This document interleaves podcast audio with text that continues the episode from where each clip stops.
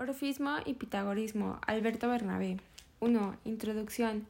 El orfismo y el pitagorismo son dos movimientos que suelen estudiarse como una especie de realidad unitaria, hasta el extremo de que es corriente encontrar la denominación órfico-pitagórico para designar un cierto cuerpo de doctrina. Hay buenas razones para hacerlo, porque ambos tienen muchos puntos en común, pero existen al mismo tiempo una serie de diferencias entre uno y otro, comenzando por los aspectos comunes.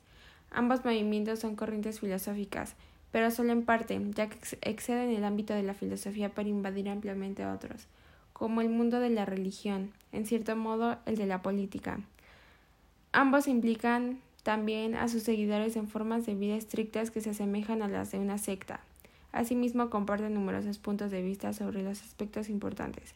Separación entre cuerpo y alma, considerando el primero como una morada pasajera y precedera de un alma inmortal que transmigra de cuerpos a otros, necesidad de una vida de purificación, etc.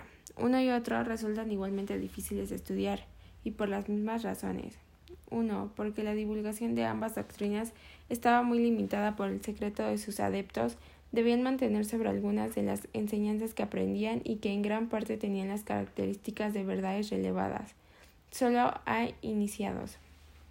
2 porque los fundadores de ambos movimientos, Orfeo y Pitágoras, aparecen rodeados de rasgos prodigiosos, como es el de la ubicidad en el caso de Pitágoras, o un viaje a los infiernos en el caso de Orfeo, que los separan de características asociables a personajes reales y nos hacen por ello poner en duda todas las demás tradiciones que se les conciernen.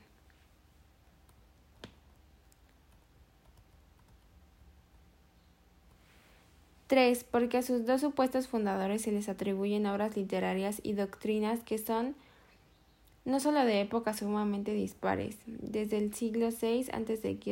hasta la bien entrada época imperial, sino de características totalmente distintas e incluso contradictorias tanto en lengua y estilo como en cuestiones de contenido, lo que hace dificilísimo deslindar cuáles son las aportaciones de cada momento histórico del desarrollo de ambos movimientos. Los seguidores de Orfe y Pitágoras les atribuían al mítico fundador de sus respectivas escuelas las diferentes aportaciones que se iban haciendo a la doctrina a través del tiempo, y en diversos lugares con afán de conferir a nuevas teorías el prestigio que sus maestros tenían. Ello quiere decir que Orfe y Pitágoras fueron durante toda la antigüedad una especie de prestigiosas etiquetas, aplicables a obras y prácticas de variadas épocas. Cuando se intentaba darle cierta solvencia, la datación y autenticidad de los pasajes atribuidos a ambos se convierte así en un problema casi irresoluble para los filólogos.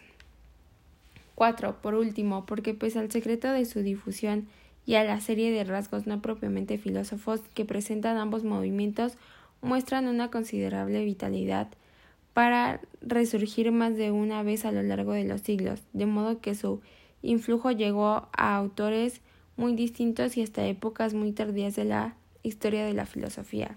Es sobre todo el caso de Planton, que configura muchas de sus teorías sobre modelos órficos y pitagóricos. Esbozado este marco general, es hora de pasar someramente revista los principales rasgos que caracterizan cada una de las dos corrientes filosófico-religiosas. 2. El orfismo. Lo menos que puede decirse sobre el orfismo es que una realidad de los límites confusos. Aunque son muchos de los estudiosos que proclaman la presencia de influjos órficos sobre diversos filósofos y autores literarios a la hora de buscar definiciones concretas de qué es el orfismo y cuáles son sus contenidos básicos, encontramos las mayores divergencias entre unos investigadores y otros. Órfico significa relacionado con Orfeo y se utiliza tanto en terreno literario para referirse a poemas atribuidos a este personaje como el terreno religioso a propósito de creencias, ritos o prácticas que se suponen instauradas por él o basadas en textos de los que fue autor. Los griegos usaban mayoritariamente la forma neutra plural sustantiva del adjetivo ta orpica, con un valor muy vago, algo así como las cosas de Orfeo. Pero los rasgos biográficos que los antiguos atribuían a Orfeo eran absolutamente míticos. Era, decían un poeta, poetracio con una habilidad para entonar poemas al son de su lira, tan extraordinaria que era capaz de lograr que se dejara llevar por su poder animal, vegetal y seres inertes. Participó en la expedición de los argonautas con cometidos expresamente relacionados con la magia de su música, especialmente el de contrarrestar los peligrosos efectos del canto de las sirenas sobre los marineros. Cuando su esposa Eurice murió en plena juventud, decidió al Hades para conmover a su canto a los dioses infernales, al fin de lograr que le permitieran volver a la vida, con lo que consiguió si bien Hades y Persófona le impusieron la condición de que abrieran el camino a Euridice y no se volvieran a mirar hasta que no llegaran de nuevo al mundo de los vivos. Orfeo no fue capaz de resistir sin verla y luego se volvió, de modo que perdió de nuevo, esta vez definitivamente. Luego, por motivos que varían según las fuentes, fue despedazado por Menades enfurecidas, si bien su cabeza, sin dejar de cantar sobre su lira, logró llegar por el mar hasta la isla de los Lesbos. Es obvio que prácticamente nadie cree que los poemas o las prácticas religiosas órficas puedan atribuirse a ningún personaje histórico llamado Orfeo, sobre todo teniendo en cuenta que como he dicho, proceden en un amplio abanico temporal desde el siglo VI a.C. hasta el siglo V después de. Los antiguos Los antiguos salvaban este difícil escollo pretendiendo que poetas de muy diversas épocas fueron inspirados por su mítico antecesor que hablaba por sus bocas.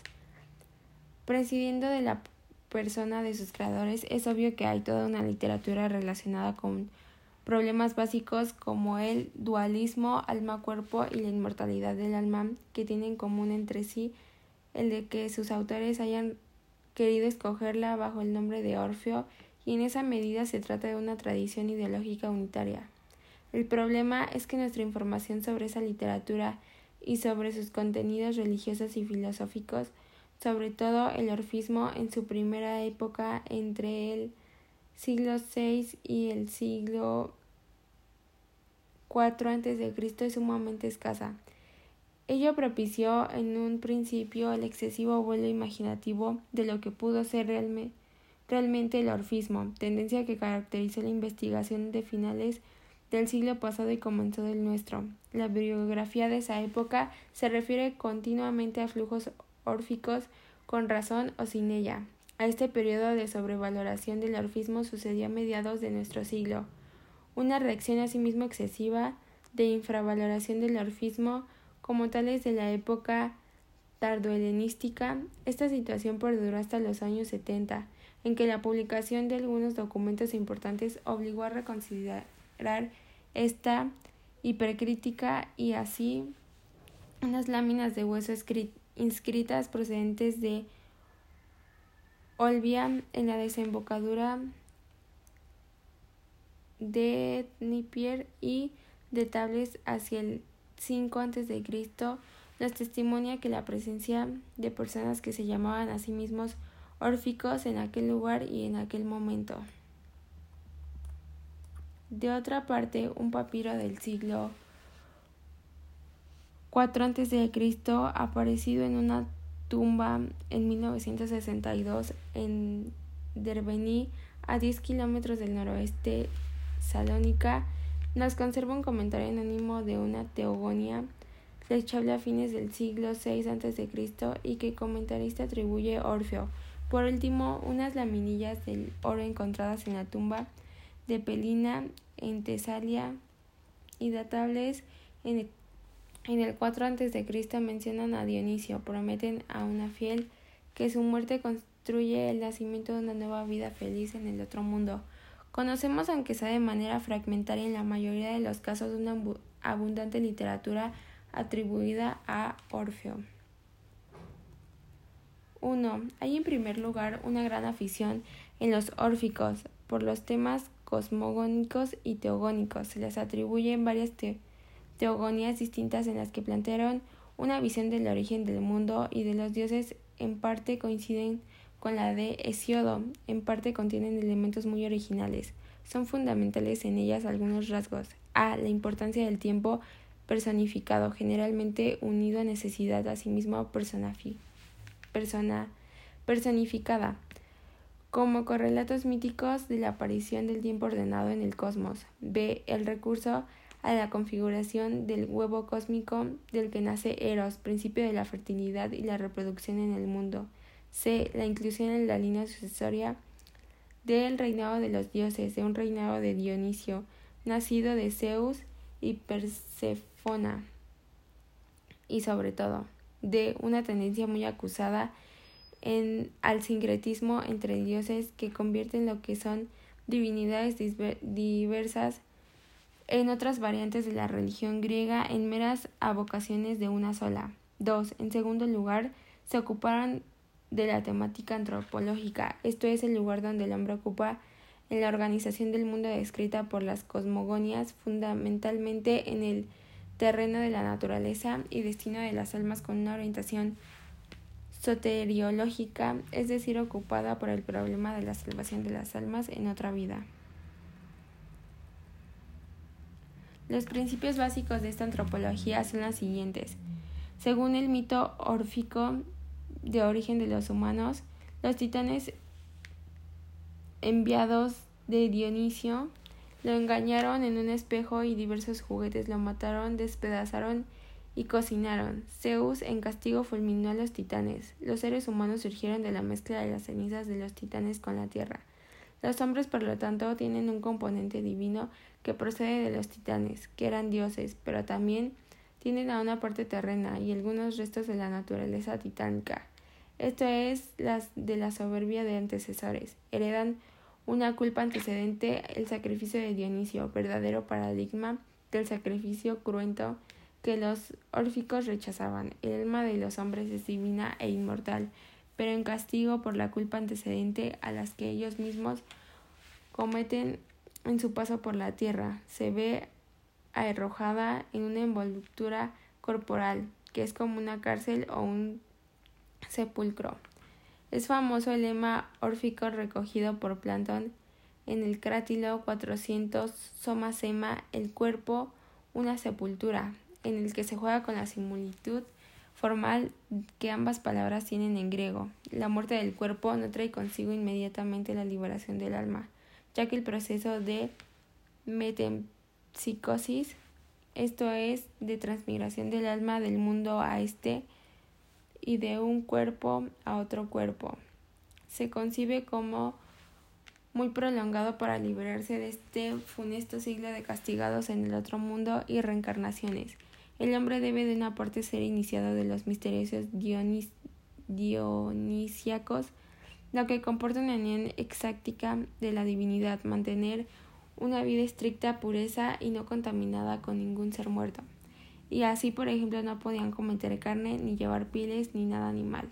Y celebrar una serie de ritos todo lo cual permitiría ir ganando en importancia sucesivas reencarnaciones y acelerar el momento en el que el alma definitivamente liberada pudiera llevar una vida dichosa en el otro mundo. Completa el elenco de la literatura órfica una serie de referencias a ritos diversos como pueden ser las iniciaciones, purificaciones y otros similares, una literatura que por razones obvias nos interesa muy poco en este mundo.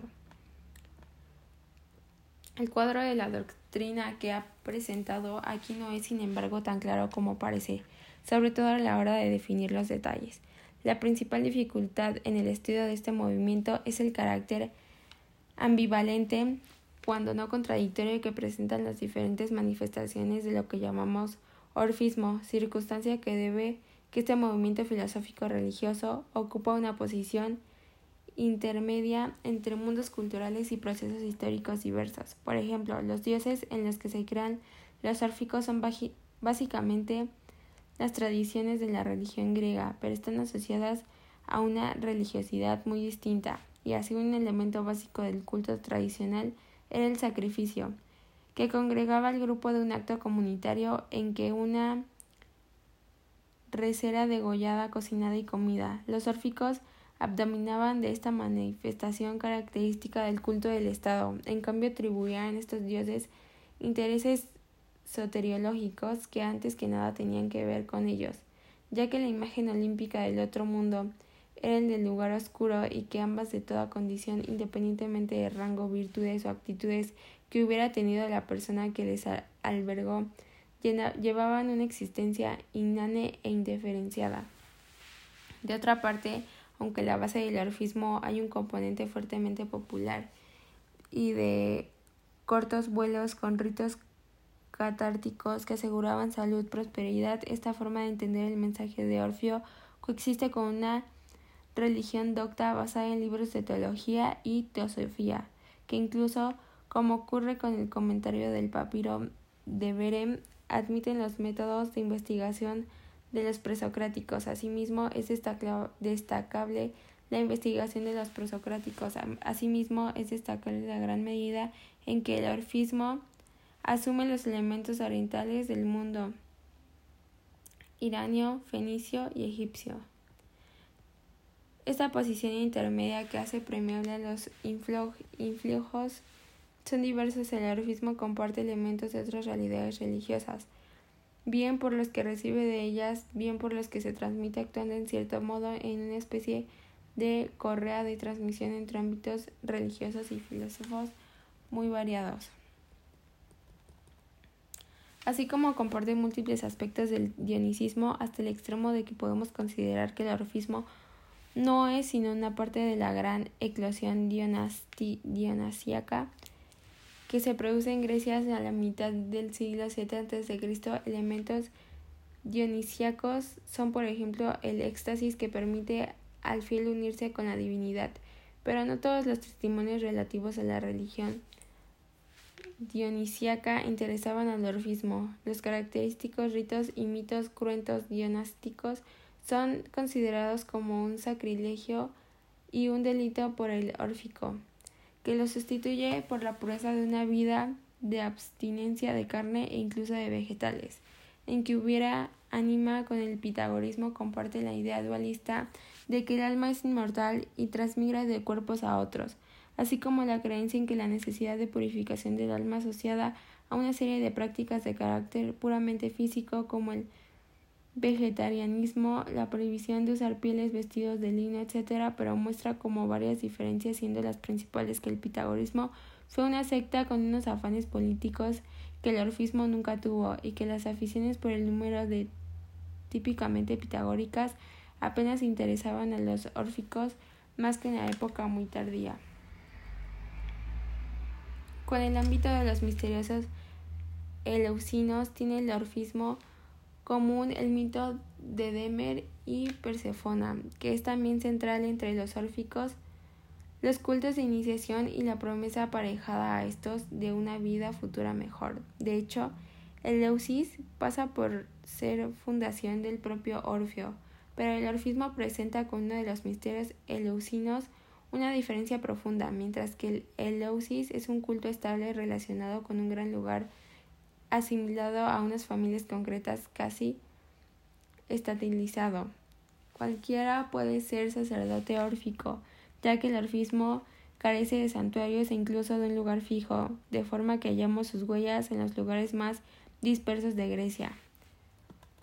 Con las religiones orientales también comparte el orfismo numerosos rasgos. Muchas de las frases de las laminillas órficas presentan estrechos paralelos en El libro de los muertos egipcio, con los mitos iranios, comparte el papel central del tiempo personificado en la cosmogonia, con creencias de la India, la idea de transmigración, pese a todo ello, el orfismo como tal es un movimiento típicamente griego. No importado por el último, el orfismo presenta más de un contacto con otras religiones mistéricas e incluso en época tardía, conectando con el judaísmo y con el cristianismo. Ejemplo de lo primero sería el llamado Testamento del Orfeo, en que un escritor judío pone en boca del mítico cantor traición, traiciones con menciones de Moisés y Abraham, ejemplo de lo segundo pasarían por algunas representaciones paleocristianas del Orfeo como un buen pastor, incluso una curiosa imagen del crucificado acompañado de la inscripción orfeobánico de la que encontramos diversos testimonios. Con todo podemos señalar que algunos rasgos identificables como órficos, aun cuando no exclusivos de este movimiento.